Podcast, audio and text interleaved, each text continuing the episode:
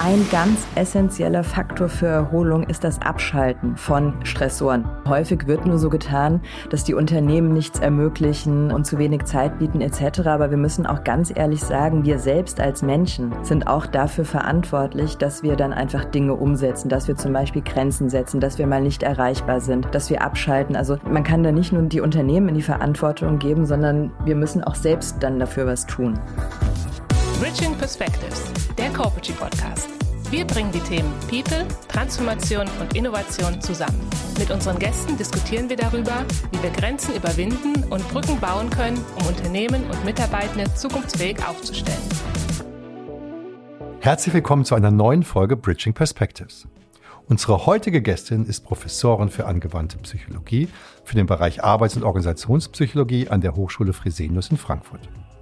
Ihr Herzensthema die Verbindung von Wissenschaft und Wirtschaft im Gebiet Arbeit und Gesundheit. Aktuell beschäftigt sie sich mit dem Thema Stress, Erholung und gesunde Arbeitsgestaltung in Zeiten von New Work. Insbesondere mit der Frage, wie individuelle und organisationale Erholung gelingen kann.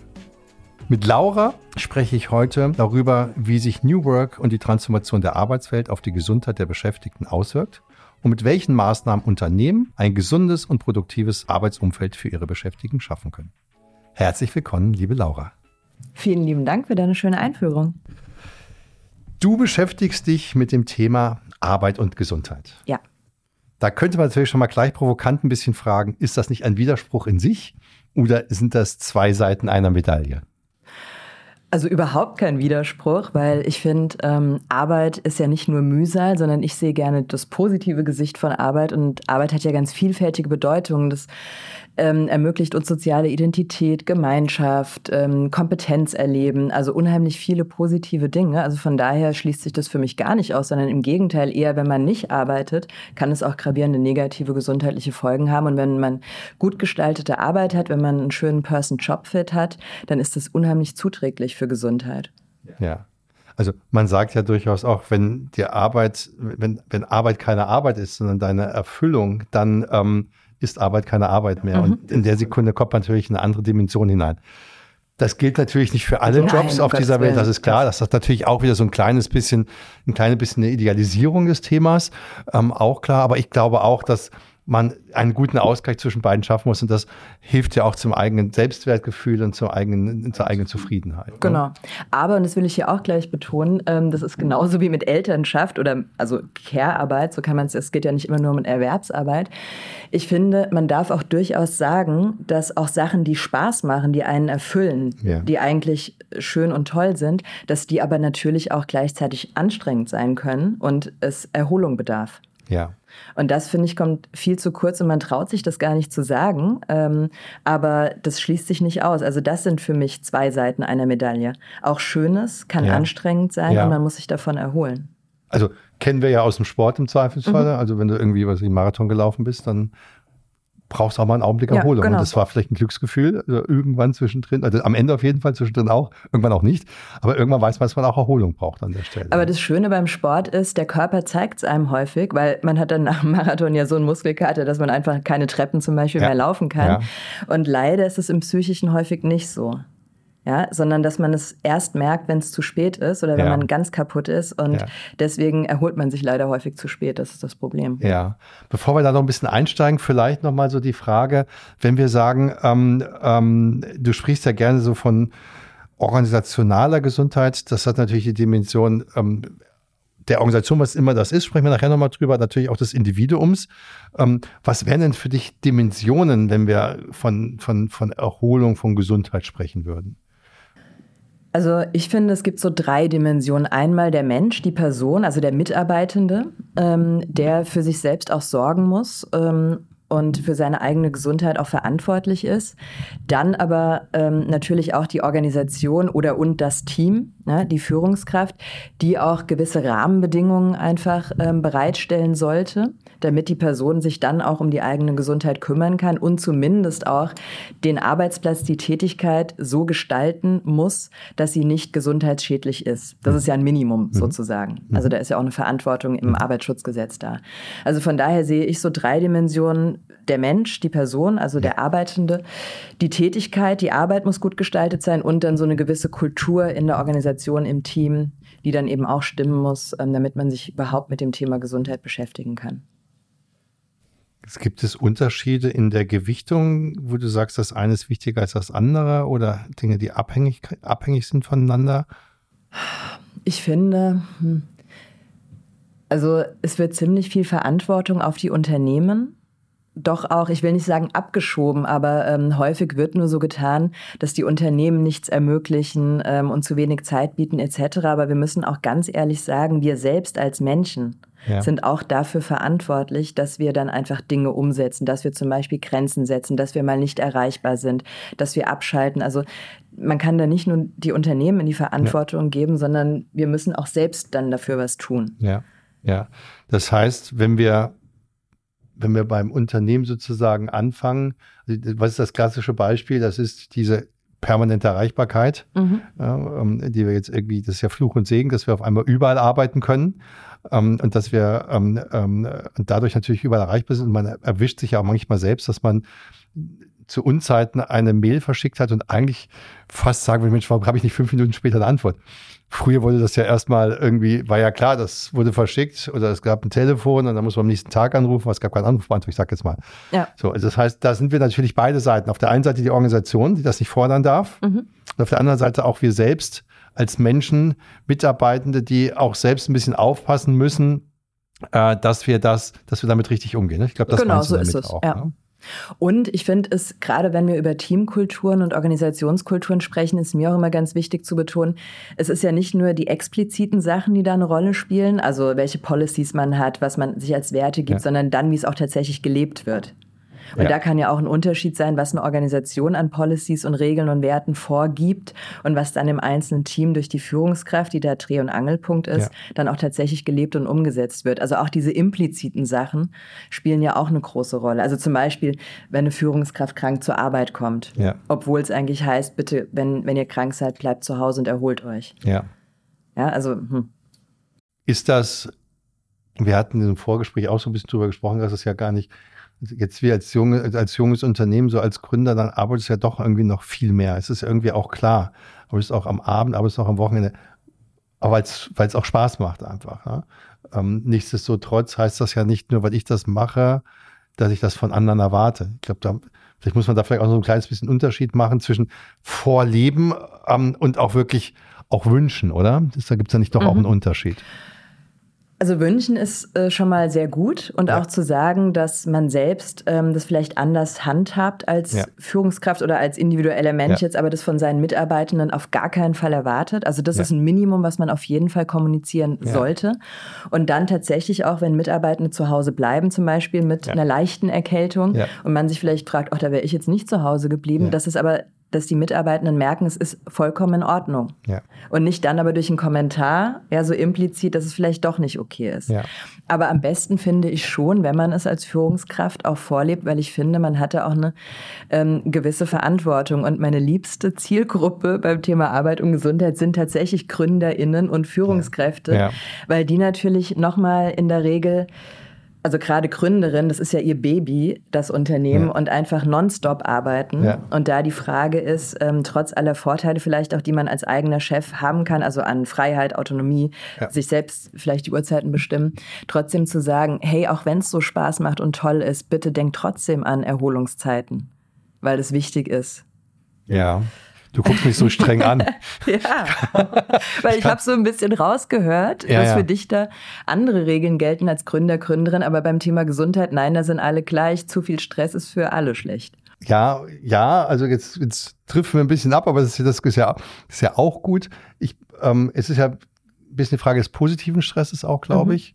Ich glaube, es ist eine Frage, des mit, wie man damit auch umgeht. Also Jetzt sind wir aber eher auf einer anderen, auf der, ja, auf der ja. Ebene ein, ein, Gründer, weil, oder Gründer und Gründerinnen. Ähm, äh, also ich treibe regelmäßig Yoga zum Beispiel und versuche darüber auch entsprechend so ein kleines bisschen ähm, den Stress rauszunehmen, weil das ja auch ein bisschen auch also nicht nur den Körper, sondern auch den Seele so ein bisschen reinigt. Mhm. Ne?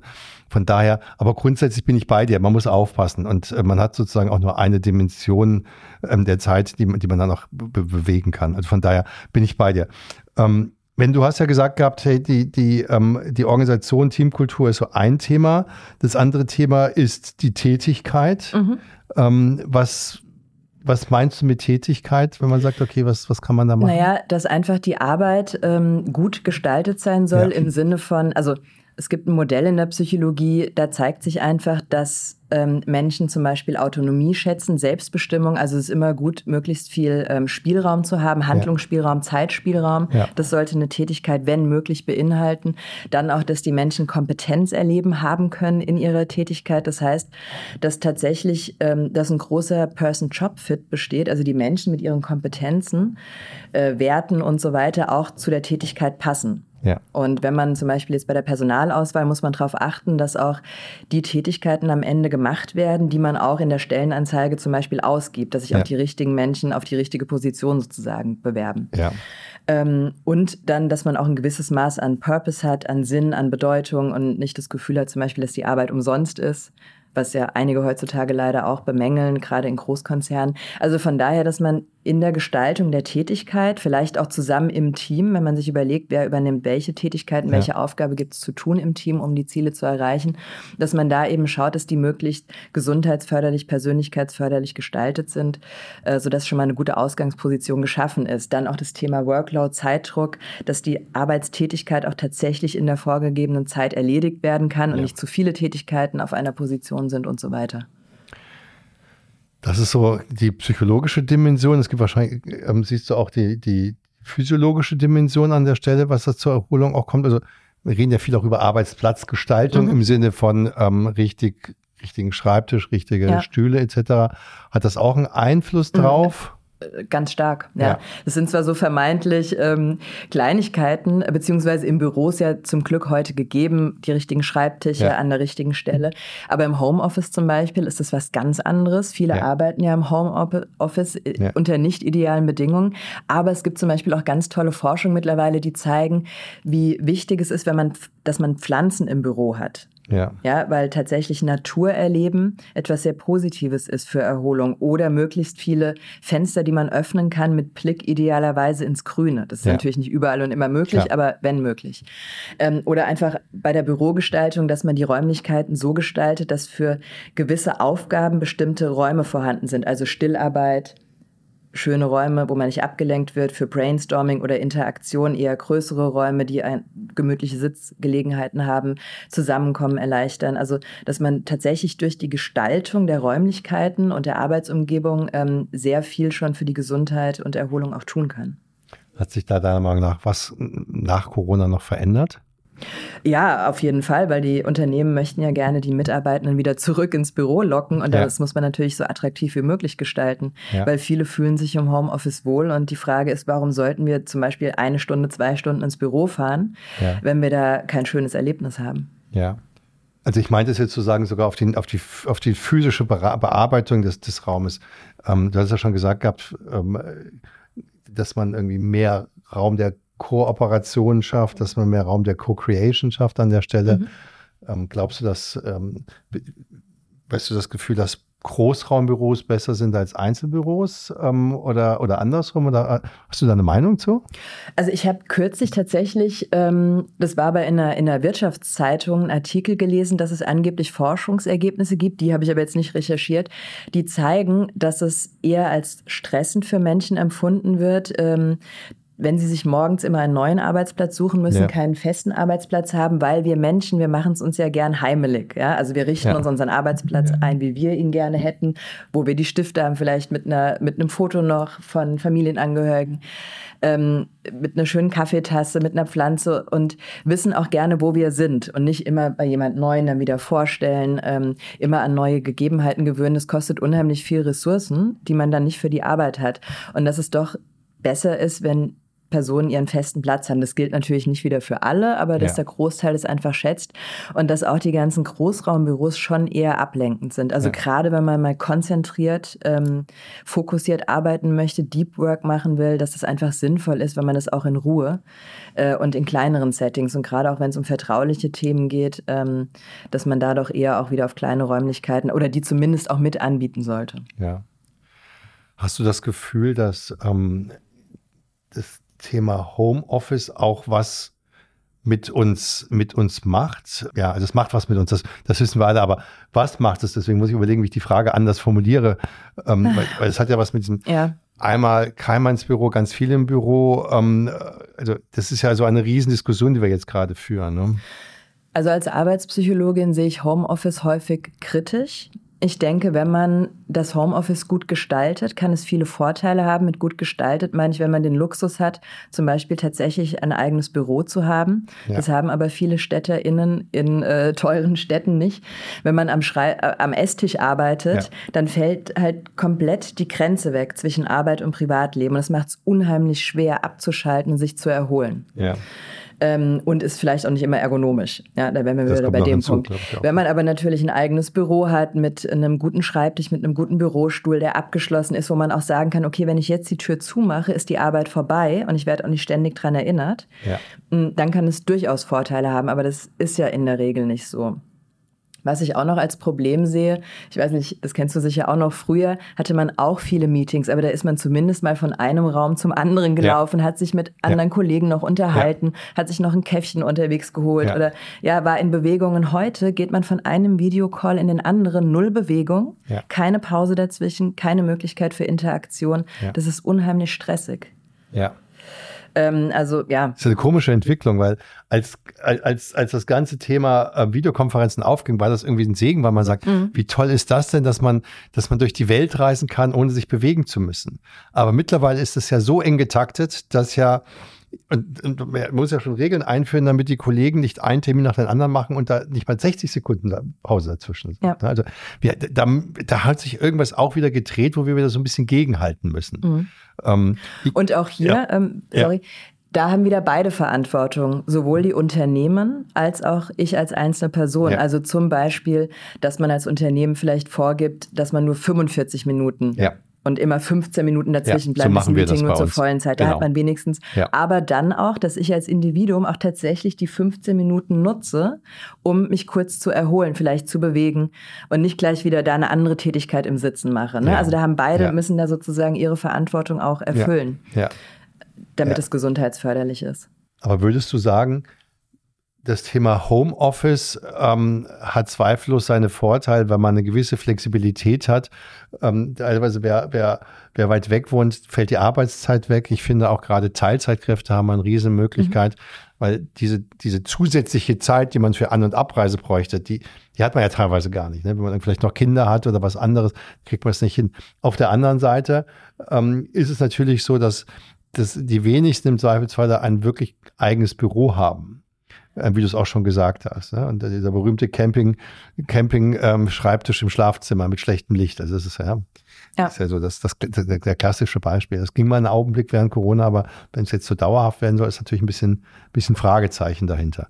Ähm, würdest du deswegen sagen, ähm, Homeoffice nur für die, für die es, wo ein richtiger, wo ein richtiger Raum ist, damit damit hat man ja schon auf einmal wieder, damit kriegst du ja, genau, eine, da kommst du in eine, in eine soziale Dimension wieder hinein. Ne? Mhm. Wer kann sich ja, das besser eben. leisten als nein, andere? Nein, um ne? Gottes Willen.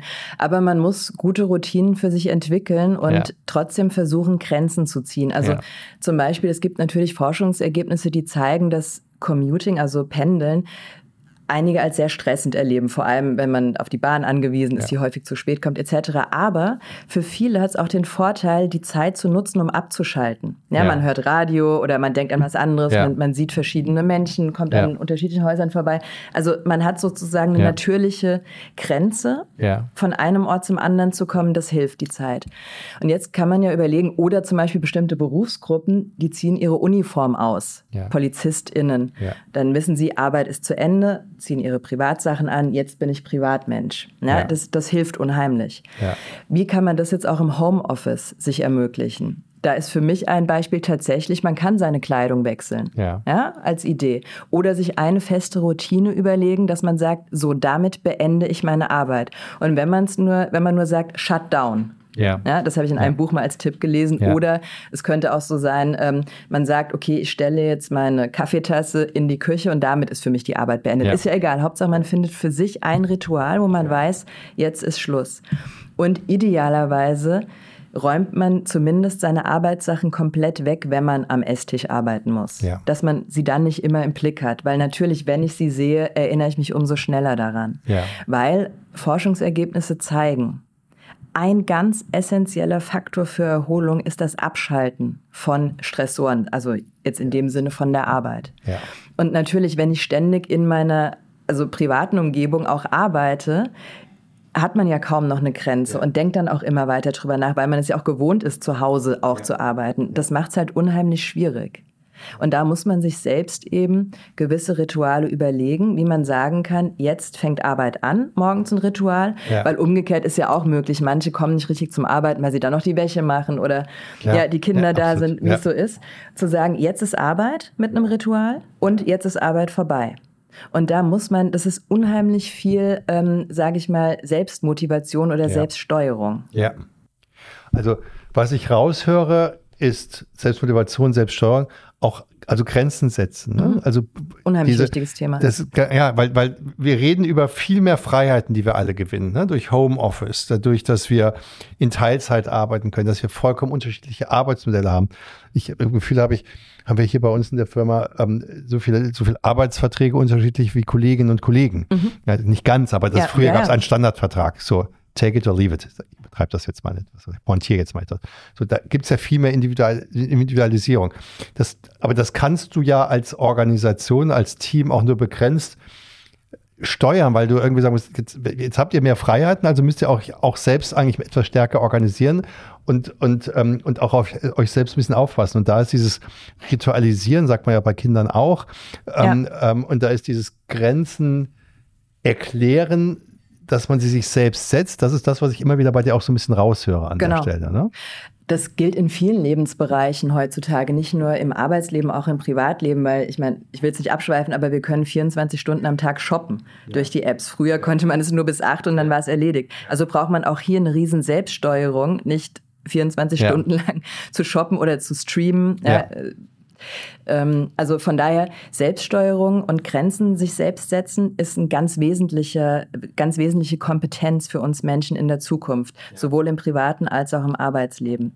Und ich muss mich halt, das Wichtigste ist, und das ist auch so ein Hack, immer erstmal bewusst werden, analysieren, wo sind meine Probleme, wo sind meine Schwachstellen, wo habe ich zu wenig Grenzen, um dann die auch einzuführen und idealerweise, und dafür sind Rituale, Routinen gut, das automatisiert machen, dass ich gar keine Energie drauf verwenden muss, dies zu tun, drüber nachzudenken, mich zu entscheiden.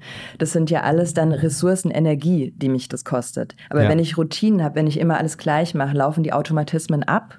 Und dann schaffe ich das auch nachhaltig sozusagen beizubehalten, ohne dass ich dafür extra Energie investieren muss. Und wie, was können Unternehmen und was können Teams und was können Mitarbeitende tun, damit sich, das sind ja alles Dinge, die neu sind, für alle von uns, ja, und sich ähm, in vielen Dimensionen zumindest. Dieser, dieser große Art des, des Freiheitsgrades hatten wir ja früher nicht so. Was können, sagen wir mal, jeder tun, damit ähm, äh, sowohl die Produktivität auf Unternehmensseite wie auch ähm, eine maximale Gesundheit auf der Mitarbeiterseite oder Mitarbeiterinnenseite, ähm, äh, sagen wir, sich entwickelt oder gewährleistet ist? Also ähm, so eine allgemeine ja, Frage. Ne? Ich, ja, nee, nee, aber ich will eine Sache, die mir ganz wichtig ist beim Thema Gesundheit, dass davon profitieren auch Unternehmen, weil ich meine, das kennen wir jetzt alle, es steht so oft in der Zeitung.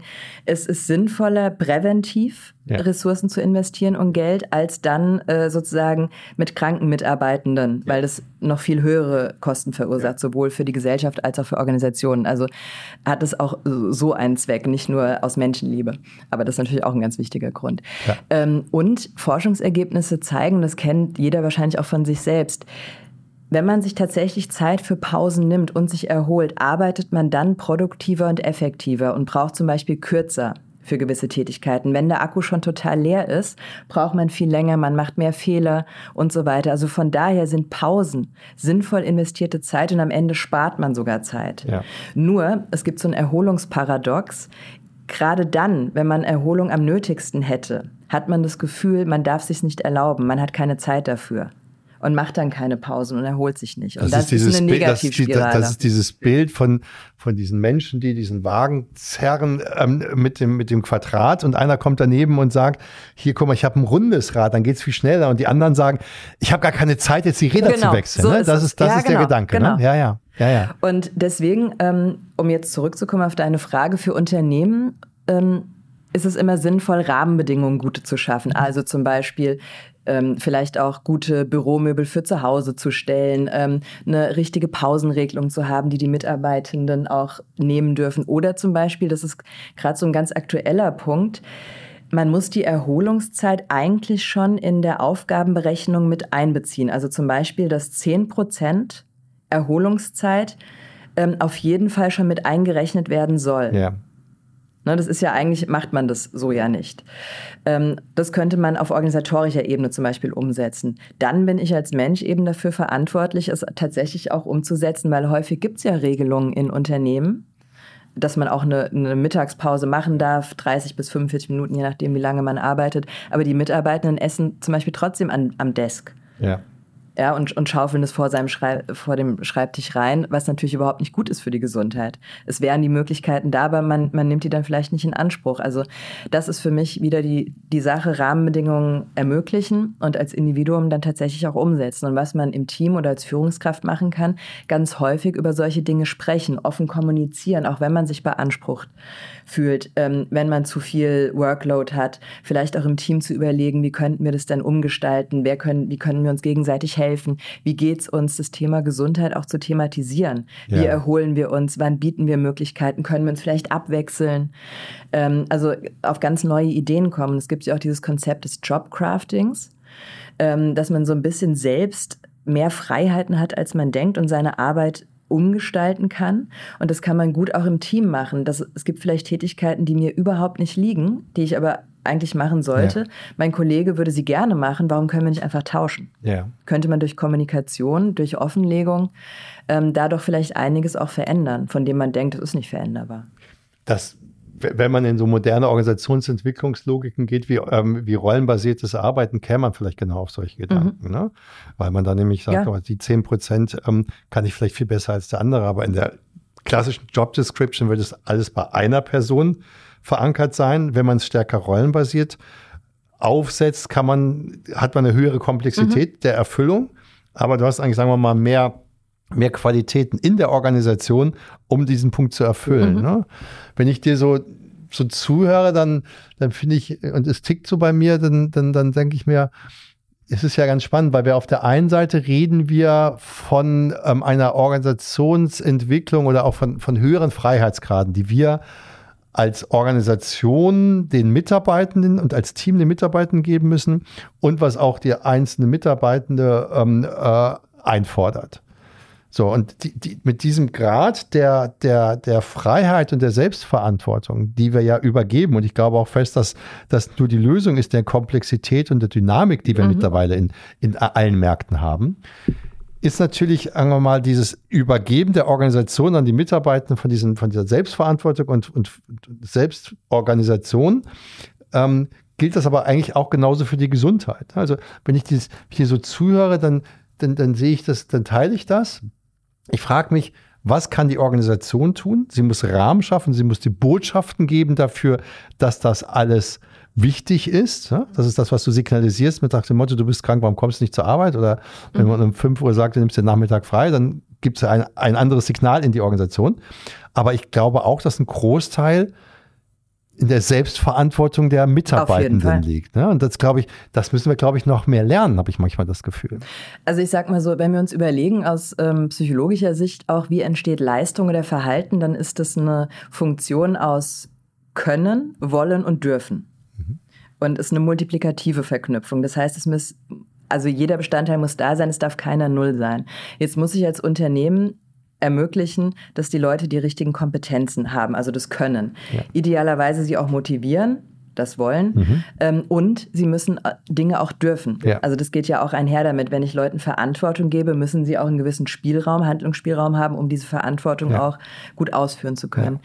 Ähm, und ich stimme dir aber voll zu, als als Einzelperson muss ich dann die Möglichkeiten eben auch nutzen und umsetzen und darf mich nicht dahinter verstecken, ähm, zu sagen, ja, mein Unternehmen ermöglicht mir das nicht oder ja. ich kann das nicht oder ich darf ja. das nicht. Also das ist ein ganz großer Punkt, dass wir eben uns auch mehr selbst steuern müssen, was ich ja ähm, eingangs schon erwähnt hatte.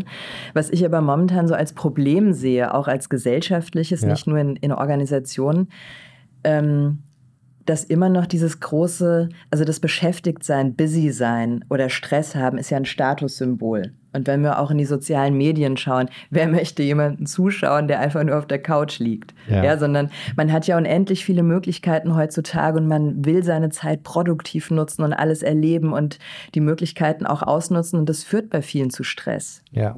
Und eben dieses ähm, Beschäftigtsein und ähm, Stress haben als Statussymbol, das müssen wir als Gesellschaft wegbekommen, ja. ein anderes Narrativ finden, ja. damit sich das dann eben auch in Privatleben und Arbeitsleben widerspiegelt.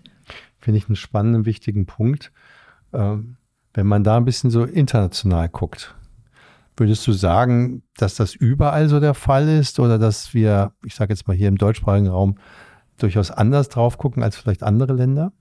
Ich sehe da schon den Trend, äh, vor allem auch durch die ähm, technischen Möglichkeiten, ja. weil für mich ist New Work geht auch immer einher, leider mit negativen Aspekten. Das sind vor allem ähm, Beschleunigung, Verdichtung, ja. ähm, Optimierung und Entgrenzung und auch dieses Thema Optimierung. Also viele tracken ja alles heutzutage. Das kann natürlich Vorteile haben, wenn man ähm, eine Nachricht bekommt, man ist zu wenig gelaufen, also zu wenig Schritte. Ja. Oder auch im Arbeitskontext, man braucht vielleicht zu lange. Aber ich sehe das eher kritisch, dass wir viel zu viel auf diesen Optimierungsgedanken gehen und uns zu wenig Zeit für Ruhe und Erholung und auch mal langsamer ja. Entspannung und solche Dinge.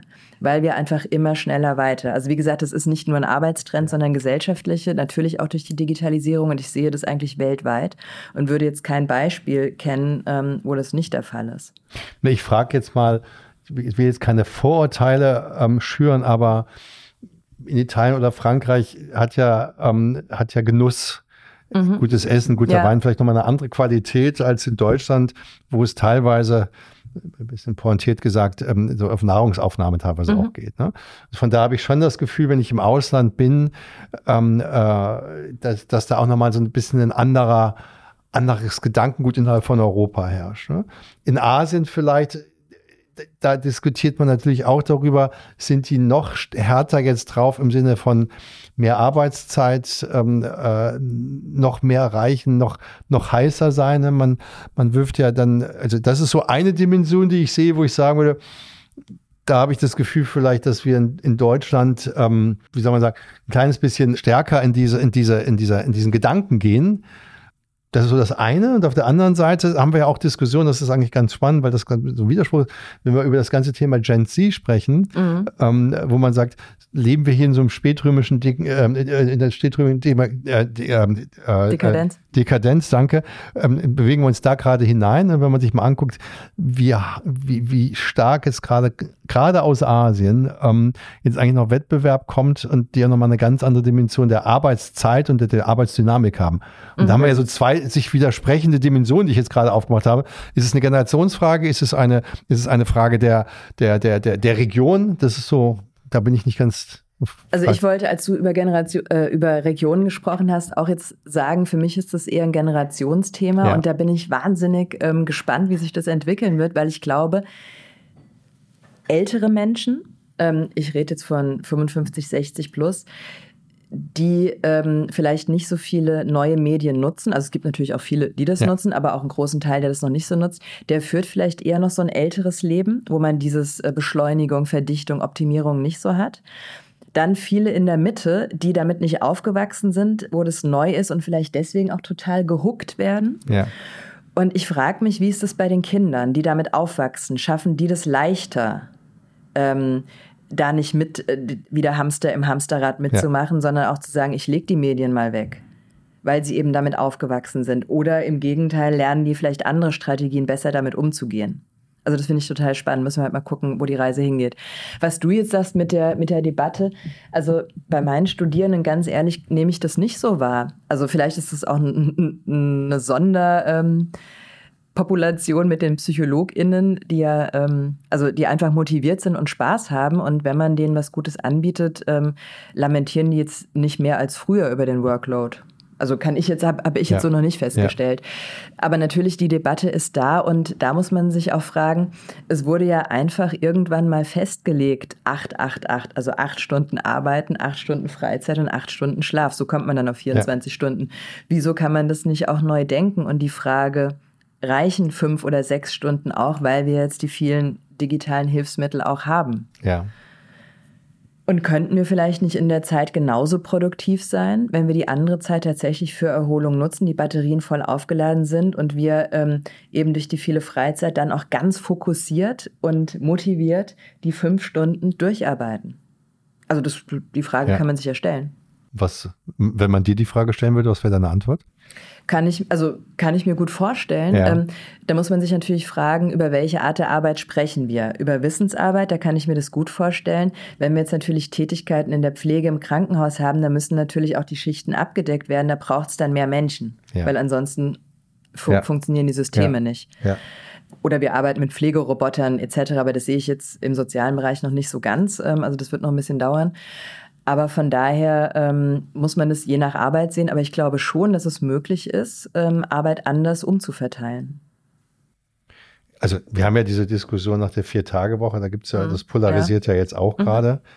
Ähm, das geht ja ein bisschen in die Richtung hinein, sein Gedanken.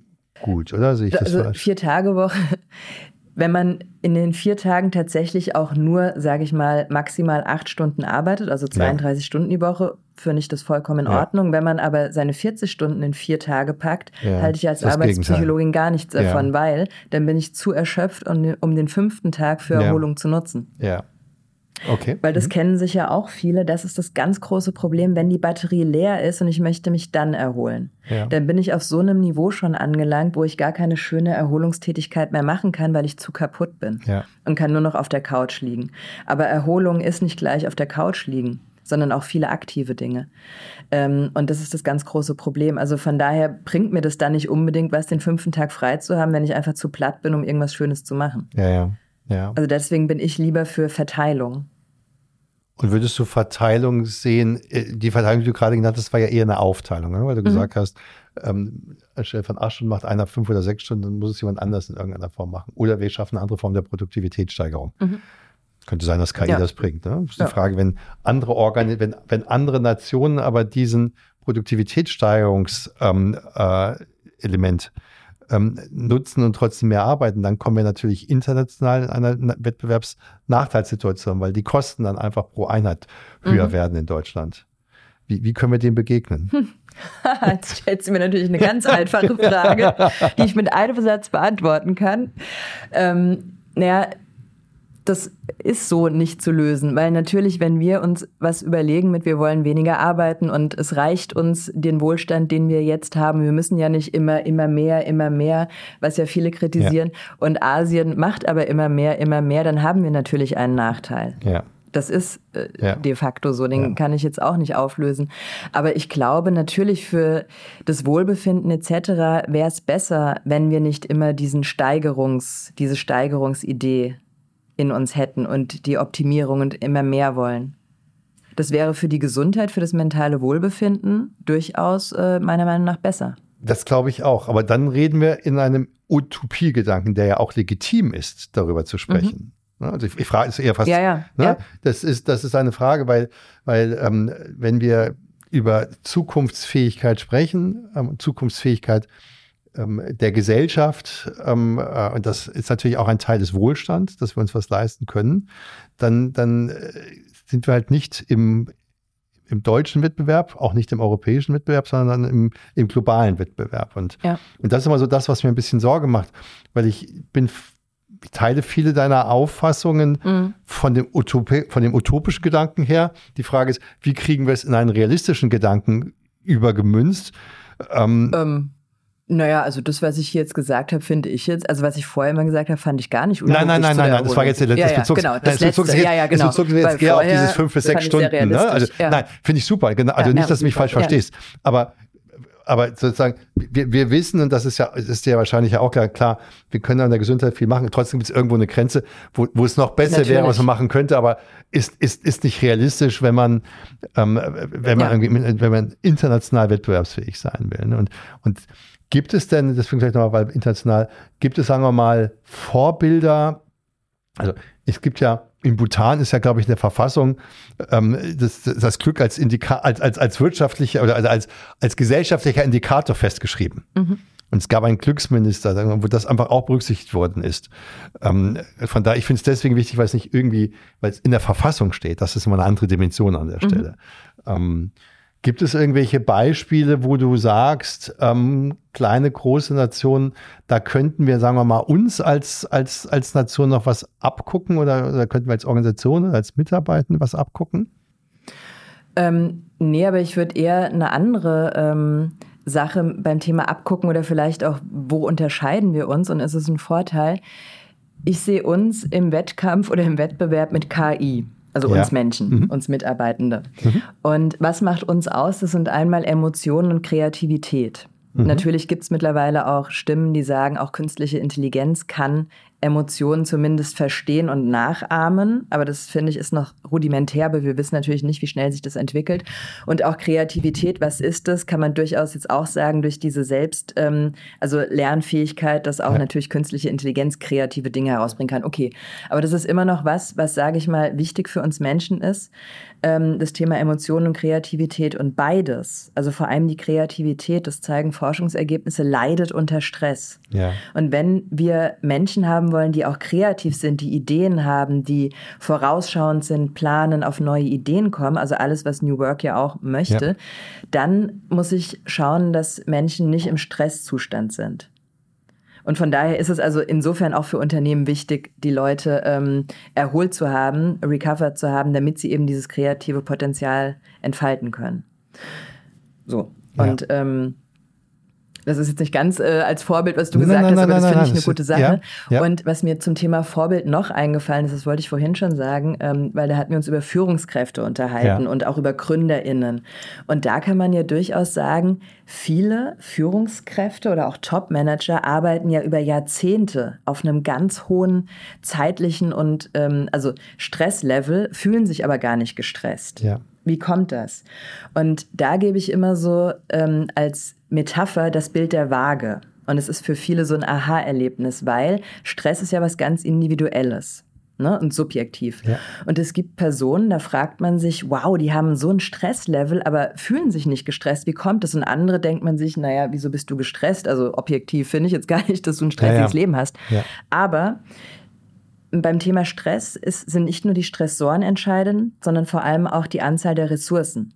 Also wenn ich ganz ähm, viel Stressoren habe, ja. ich, ich aber noch mehr Ressourcen habe, und das ist häufig bei Führungskräften im Top-Management so, weil sie zum Beispiel Handlungsspielraum haben, Zeitspielraum haben, weil sie interessanten Tätigkeiten nachgehen können und andere delegieren können, weil sie keinen Druck von oben, also jetzt direkten, ja. ähm, durch eine äh, Führungskraft haben, dann haben die auch unheimlich viele Ressourcen und können so mit dem Stress besser umgehen. Umgekehrt gibt es Menschen, die haben nicht viele Stressoren, aber noch weniger Ressourcen. Ja. Und fühlen sich deswegen gestresst. Also von daher, und viele Stressoren kann man auch nicht verändern. Also wenn ich zum Beispiel Kellner, Kellnerin bin und von 12 bis 14 Uhr kommen halt alle Kunden, ja. dann kann ich ja nicht sagen, bleibt jetzt mal die Hälfte weg, weil ja. es ist zu viel. Sondern ich muss gucken, mir Ressourcen aufzubauen, um mit den Stressoren umzugehen. Also entweder mehr KollegInnen haben, dass ja. die Arbeit aufgeteilt ja. wird oder andere Gadgets. Also was ich damit sagen will, häufig können wir die Stressoren gar nicht verändern, weil sie in der Realität da sind, müssen wir mit klarkommen. Umso wichtiger ist es, sich viele Ressourcen aufzubauen um die Stressoren besser handeln zu können. Und da kann man sich das durchaus im Team fragen, aber auch jeder Mensch für sich selbst. Was sind eigentlich meine Stressoren, die ich auf der Arbeit zum Beispiel ganz häufig habe oder im Privatkontext? Ja. Und welche Ressourcen würden mir helfen, könnten mir helfen? Und dann vor allem, also weniger versuchen, an den Stressoren rumzuwerkeln, sondern mehr Ressourcen aufzubauen, Stärken stärken. Und Ressourcen können sein, Kompetenzen, Qualifikationen erwerben durch Weiterbildung, äh, Teamgedanken fördern, also soziale Unterstützung aktivieren, dass sich äh, KollegInnen mehr gegenseitig mhm. helfen und so weiter.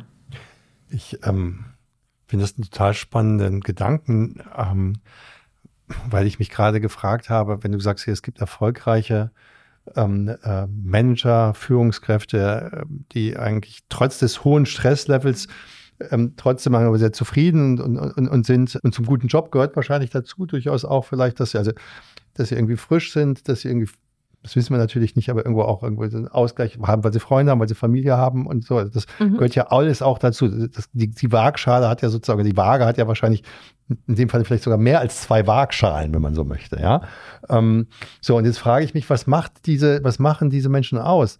Ähm, ich glaube, es ist, also meine Hypothese wäre, die, die ruhen in einer gewissen Form in sich, also die haben ein gutes Verständnis über sich, aber ich glaube, dass sie wohl auf der Hypothese gerade, auf der Ressourcen wie auf der Stressorenseite eigentlich ein gutes Management haben. Weil mhm. was ich mir schaffe an Stressoren, natürlich eine Kellnerin, die von zwölf bis zwei Leute hat, das kann sie nicht rausbekommen. Ne?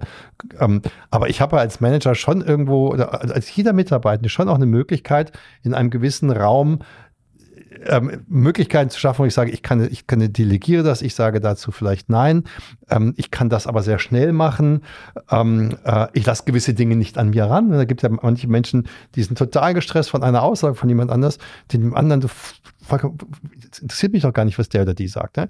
Also eigentlich geht es dann vielleicht oder die Frage ist, ist das nicht auch ein Teil, den wir alle als Menschen, egal in welcher Rolle und welcher Position wir sind und privat oder beruflich, dieses, diese innere Ruhe finden, trotz dem ganzen Wahnsinn, den wir jetzt haben mit der Beschleunigung, mit den, mit den Polykrisen. Wir haben ja nicht mehr eine singuläre mhm. Krise, wir haben ja mittlerweile Polykrisen. Ist das irgendwie so ein Ansatz, in den wir vielleicht alle hineindenken müssten? Ja, finde ich gut. Also innere Ruhe, hm, was ich da, aber was vielleicht damit zusammenhängt, wichtig finde, innehalten. Oder Ausgeglichenheit schaffen. Ja, eher so für mich ist es regelmäßig zu analysieren, zu ja. hinterfragen geht's mir gut? Was bräuchte ich? Ja. Was sind meine Stressoren? Also nicht im Autopilot einfach weiter, weiter, ja. sondern gerade wenn es nicht gut läuft, sich die Zeit zu nehmen, hinzugucken, was ist es jetzt, was mich stresst? Was könnte mir helfen, auch zukünftig, dass ich nicht wieder da reinkomme? Ja. Äh, was brauche ich jetzt? Wo kann ich mir Ressourcen holen, um mit der Situation besser klarzukommen? Also diese Zeit wirklich sich zu nehmen und nicht im Autopilot weiterzumachen, sondern ganz bewusst zu analysieren und sich dann die Ressourcen zu holen. Ja. Das ist für mich ein ganz essentieller Punkt. Und das kann ich an den Stressoren auch arbeiten oder sagst du, an Stressoren natürlich kann man nicht ist auch arbeiten? möglich, aber wie ja. gesagt, es gibt halt gewisse Dinge, die kann nee, ich sage, Teil ne? kann also man mehr, ein Teil weniger, würde ich aber sagen. Aber es ne? gibt auch wie äh, zum Beispiel ähm, also Zeitdruck, dass man das versucht, ähm, anders aufzubauen, eine Arbeitstätigkeit, Prozesse anders zu optimieren, ähm, der Workload, dass man den versucht zu reduzieren auf einer Tätigkeit, das sind so die Klassiker. Ja. Ähm, Rollenstress versucht zu minimieren. Ja. Also es gibt natürlich Sachen, an denen man arbeiten kann, aber für mich ist es häufig sinnvoller oder der erste Schritt ähm, eine Ressourcenstärke und Ressourcenoptimierung. Fokus darauf zu setzen. Für sich selbst. Für sich selbst, aber auch als Führungskraft ja. und als Organisation. Ja. Also die Menschen ähm, mit genug Ressourcen auszustatten, um mit den Stressoren gut umgehen zu können. Und dann natürlich auch versuchen, die Stressoren zu minimieren, ganz klar, aber vor allem auch erstmal genug Ressourcen zu bieten.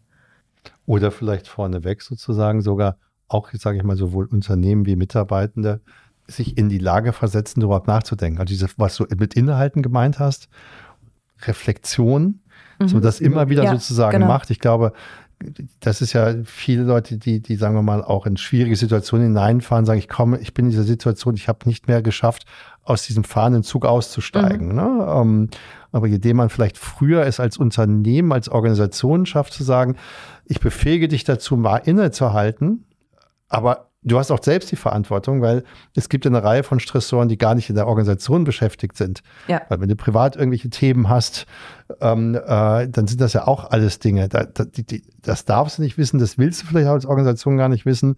Ähm, aber das, man hat ja nur einen Teil Einfluss darauf. Aber ja. man kann ja Menschen sagen, denkt darüber nach und dann arbeitet daran, wie ihr euch weiterentwickeln könnt. Das wären ja so, so, ich glaube, die Verantwortung, die und ich glaube, wir haben ja viel über Verantwortung auch einleitend gesprochen, ähm, die wir, die wir alle haben. Wir können nicht etwas auf eine, auf, auf, auf die Organisation oder nee, auf die genau. Person. Ich glaube, ja. es ist, es ist so ein, so ein, es ist ein System, ja. das zusammenarbeiten muss. Ne? Und ja, und jeder hat seine Verantwortung und muss die dann auch sozusagen umsetzen und kann nicht Verantwortung ab, äh, auf andere abgeben. Äh, Jetzt haben wir die Zeit leider schon um und ähm, Hm, Schade. ja, total, total. Weil manchmal kommt man ja dann auch noch richtig rein, wenn man so ein bisschen rechts und links guckt. Ich glaube aber trotzdem, dass, dass wir in dieser, in dieser knappen Dreiviertelstunde wirklich viel lernen konnten, wo wir von oben mal drauf geguckt haben, von der Seite drauf geguckt haben, von dem, was Organisationen, was Mitarbeitende machen können. Ähm, wenn du sozusagen eine Botschaft hättest für die Organisation, eine Botschaft für die Mitarbeitenden oder eine gemeinsame, dann hätten wir ja drei, die berühmte Zahl drei. Was wären diese drei Botschaften, die du mitgeben möchtest? Ach, ich hätte gerne? tatsächlich nur eine, dass man sich einfach vor Augen führen muss, dass man präventiv für die Gesundheit sorgen muss. Ja. Nicht erst, wenn es zu spät ist, weil dann dauert es umso länger, wieder zu einem guten Level zu Ja. kommen, sondern präventiv, das ist auch für beide Seiten wichtig. Ja. Und dazu muss man natürlich tatsächlich dann auch Konsequenzen ziehen und sein Wissen umsetzen. Also, und das wäre so eine zweite Botschaft. Wissen alleine reicht nicht, Ja. sondern idealerweise sein Wissen auch umzusetzen. Und Ja. jetzt hätte ich so als Idee vielleicht als eine Botschaft, ähm, ich finde eine Methode toll, das ist tatsächlich auch eine wissenschaftlich fundierte Methode, die WUP-Methode, ich weiß nicht, ob du die kennst. Mhm. Kannst du kurz Ähm, erklären? Ja, von der Professorin. Da geht es darum, ähm, dass man, wenn man sich ein Ziel vornimmt, ja, schon ein mögliches Hindernis vorwegdenkt. Also was könnte ein potenzielles Hindernis sein? Oder vielleicht kennt man es auch, weil Ja. es man schon häufig erlebt wird. Also wenn ich mir jetzt vornehme, ich möchte regelmäßig Sport machen. Ja. Was könnte ein Hemmnis sein, das mich hindert an meiner Ja. Zielerfüllung? Zum Beispiel, wenn ich heimkomme und ich sehe die Couch, dass ich mich dann erstmal draufschmeiße und dann nicht mehr hochkomme. So, wie, und dann schon mitdenken bei der Zielerstellung, wie können wir das Hindernis umgehen? Zum Beispiel, man nimmt die Sporttasche schon mit ins Büro und geht gar nicht erst nach Hause oder stellt die Jogging-Schuhe schon direkt an die Haustür und Ja. macht die Tür zum Wohnzimmer zu. Also Ja. jetzt was Banales aus dem Das sind die Kleinigkeiten, aber So da, Kleinigkeiten, um die, aber um wie die gesagt, geht's am also Ende. schon mitdenken und sich Ja. überlegen, wie man das Hindernis am besten umgehen kann, dass es erst gar nicht auftritt oder was mache ich, wenn es da ist. Und das hilft total, um das Ziel auch schaffen zu realisieren, nachhaltig. Ja. Und ähm, was ganz toll ist, es gibt dazu auch eine App, die WOOP-App, also W-O-O-P. Ah ja, super. Ja, Ähm, da kann man das eintragen und Ja. dann wird man auch dran erinnert. Und Ah, cool. idealerweise verbinde ich das immer noch. kostenlos, oder? Ja, ist Ja, kostenlos. okay, sehr schön. Ähm, mit einem Social Buddy. Ja. Ähm, man sagt auch in der Literatur ähm, Rechenschaftspartner, aber das hört sich so blöd an. Ich nenne es Social, Social Buddy netter. Such dir jemanden. Kann auch dein Teamkollege Ja. sein, ja, dass Ja. ihr euch im Team abstimmt, Ja. wer ist der Social Buddy und erinnert euch gegenseitig an eure Vorhaben Ja. zum Thema Gesundheit. Also zum Beispiel Ja. heute in vier Wochen sprechen wir uns wieder und gucken, wer hat was für seine eigene Gesundheit gemacht. Ja. Ne, weil dann hat man Das so, muss so. Rechenschaft Ja. ablegen, dann will man ja nicht sagen, man hat Ja. nichts gemacht oder hm, das erhöht so ein bisschen oder sich zum Sport verabreden, Ja. da will man auch nicht immer kurzfristig absagen. Ne? Das Na sind so klar. kleine Tricks, wo man sich selbst sozusagen äh, ein bisschen besser steuern kann, um seine Vorhaben dann auch umzusetzen. Und das geht für privatliche wie auch für berufliche Dinge. Da ist in der Kreativität sind da keine Grenzen Absolut, gesetzt. absolut. Also ich nehme das Thema präventiv nochmal mit. Das ist ja eine alte Logik in vielerlei Hinsicht, die stimmt, Ja. die total, aber auch sie gerät in Vergessenheit, wenn man in so einem Hamster-Stressrad ist. Ne? Das andere, was ich sagen, es ist wirklich auch Eigenverantwortung, glaube ich, Mhm. dabei. Ne? Ganz großer Punkt, Ganz ja. wichtiger Punkt. Organisationen müssen die Voraussetzungen schaffen, dass Eigenverantwortung gelebt werden darf. Ähm, aber ich glaube, die Eigenverantwortung und wenn wir in eine größere Selbstverantwortung in Summe hineingehen wollen als, als, als Gesellschaft, als Organisation, auch um zukunftsfähig zu sein, ich glaube, das ist ein wichtiger Teil der Zukunftsfähigkeit, dann ist das, sind das, sind das die Rechte und Pflichten sozusagen, die, Mhm. die für jeden dazugehören. Und da hast du ein paar wunderbare, ganz viele wunderbare Beispiele, Vielen ganz Dank. viele wunderbare Beispiele, aber auch so ein bisschen einen, einen Rahmen gezeichnet. Ich finde, beides ist total wichtig und von daher ganz, ganz herzlichen Dank für deine Zeit. Ähm, ähm, wir werden alle ein bisschen mehr wupen. Ah, das ist toll, das freut mich. Vielen Dank für das tolle Gespräch. Es hat mir unheimlich viel Freude bereitet. Bye.